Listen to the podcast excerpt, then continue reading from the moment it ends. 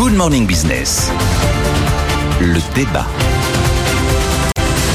Gabriel Attal, le nouveau Premier ministre, doit commencer à recevoir les partenaires sociaux cette semaine. Tous s'inquiètent, en tout cas c'est ce qu'ils ont raconté à Caroline Morisseau, tous s'inquiètent du super ministère de Catherine Vautrin. Alors, il y a le travail, la santé, les solidarités, c'est trop large, disent-ils. De l'autre côté, il y a Bercy qui a récupéré l'énergie. Alors cette question qu'on s'est posée euh, ce matin, grand ministère, qu'est-ce que ça change Nicolas? Alors je me suis posé la question, et notamment c'est vrai que c'est beaucoup trop large. On a 24 heures dans une journée. Alors Catherine Vautrin, c'est hôpital, déserts médicaux, rémunération des médecins libéraux, fin de vie, plein emploi emploi, des seniors, formation, promesse de la conférence sociale sur les bas salaires et l'égalité homme-femme, c'est clair que vous pouvez pas faire ça tout seul. Je suis assez, je partage pas mal l'avis des partenaires sociaux qui disent qu'il y a eu un effet d'affichage, on voulait une toute petite équipe resserrée, mais l'histoire n'est pas terminée. Il y a un deuxième round, il y aura des secrétaires d'État. On attendait non. Hein. Et donc voilà, il est évident qu'elle ne pourra pas tout gérer toute seule. C'est pour ça que ces ministères qui portent des noms à rallonge, je ne pense pas que ce soit que ça change grand chose en fait. Ça va dépendre quand même de la personnalité de la personne qui s'y trouve. Alors Catherine Vaudrin n'est pas tellement connue du grand public, mais il y a pas mal de gens qui l'ont quand même fréquentée. Elle est quand même passée par la cohésion sociale. Euh, elle a fait également l'intégration, l'égalité des chances dans le gouvernement Raffarin. Puis elle était euh, à la, à la parité et la cohésion sociale dans le, dans le gouvernement Villepin. Elle a aussi ce profil territorial. On considère que le territorial, c'est très important dans les politiques de l'emploi. Donc ça dépend de la personnalité, déjà de l'expérience de la personne. Elle n'a pas vraiment d'expérience sur le terrain pur de l'emploi. Elle en a un petit peu sur le terrain de la solidarité, euh, pas vraiment de la santé. Et puis de la personnalité. Qu'est-ce que je lis la concernant? On dit qu'elle a une autorité naturelle, qu'elle est ferme mais qu'elle n'est pas brutale, qu'elle a beaucoup de caractère, qu'elle est courageuse. Visiblement un personnage qui a quand même du charisme.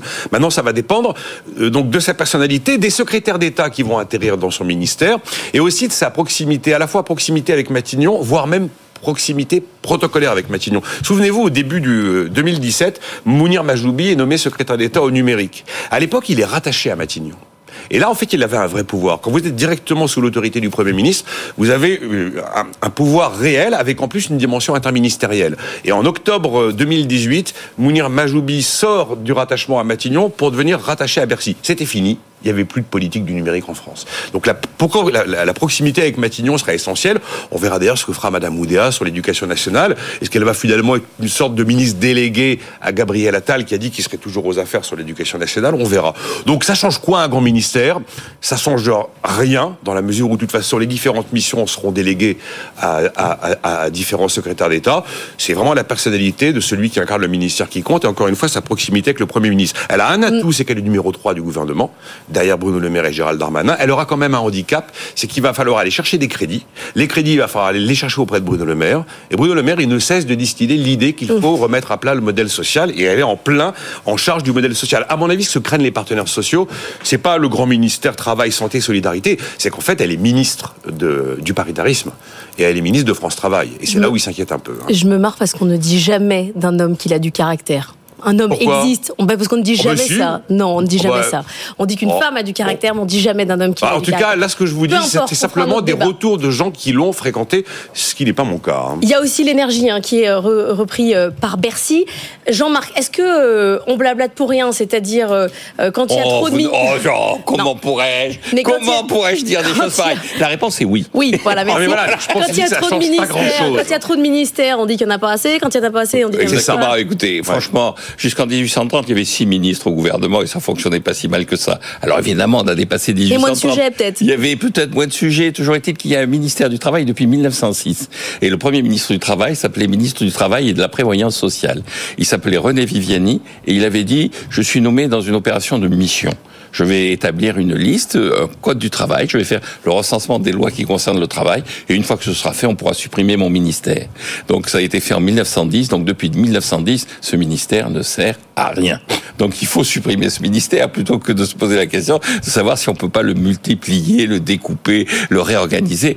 Franchement, quand on regarde justement ce qui s'est passé en 1906, quand on l'a créé, on a pris une direction au ministère de l'Intérieur, une direction au ministère de ce qui était le ministère de l'Industrie, une direction à ce qui était le ministère euh, des Affaires euh, du Donc vous mettez éco, intérieur, euh, on en met six et ça suffit. Et ça suffit largement. L'énergie quand même, ça méritait pas un ministère tout seul, Jean-Marc? Écoutez, franchement, il y a un ministre de l'économie qui supervise tout ça.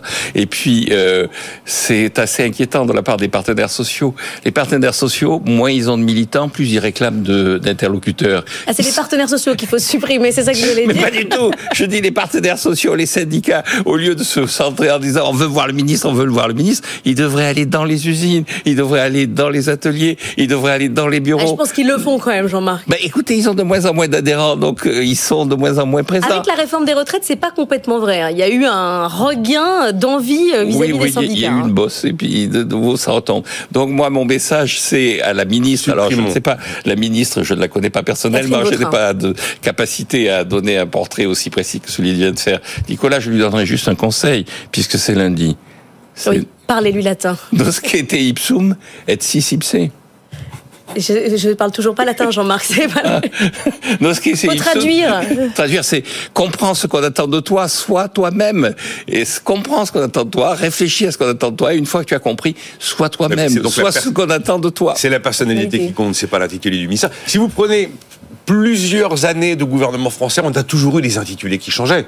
Ah, Fondamentalement, c'est la ligne qui est suivie qui est importante. L'intitulé du ministère, euh, c'est franchement, euh, oui, je pense que là, il y a- il y a un peu d'opération de communication. On voulait la petite équipe resserrée comme d'habitude. Puis à l'arrivée, quand mal. on leur a mis des secrétaires d'État, on va se retrouver avec 35 ou 40 personnes On comme attend hein, les d'habitude. noms euh, des secrétaires d'État Voilà. pour chaque on attend celui du logement, notamment peut-être que ça aura. Oui, c'est vrai. Là, Un après, intérêt. Dans les ministères qu'on nous présente, il n'y a même pas le logement. Tout le monde voudra. Oui, en fait, parce tout le monde veut avoir. ministère, ça veut dire il y a un gros problème. Vous voyez, un ministère Oui. du logement, Oui, oui. on se dit c'est il y a un problème. Et a Est-ce que pas, ça a résolu le problème Non, depuis bon, qu'il y a Alors on va faire un ministère de la dette, Ouais. un ministère de l'efficacité de la dépense publique, un ministère de, euh, Ouais. de la dépense publique, voilà, un ministère des économies, Non. des vraies économies.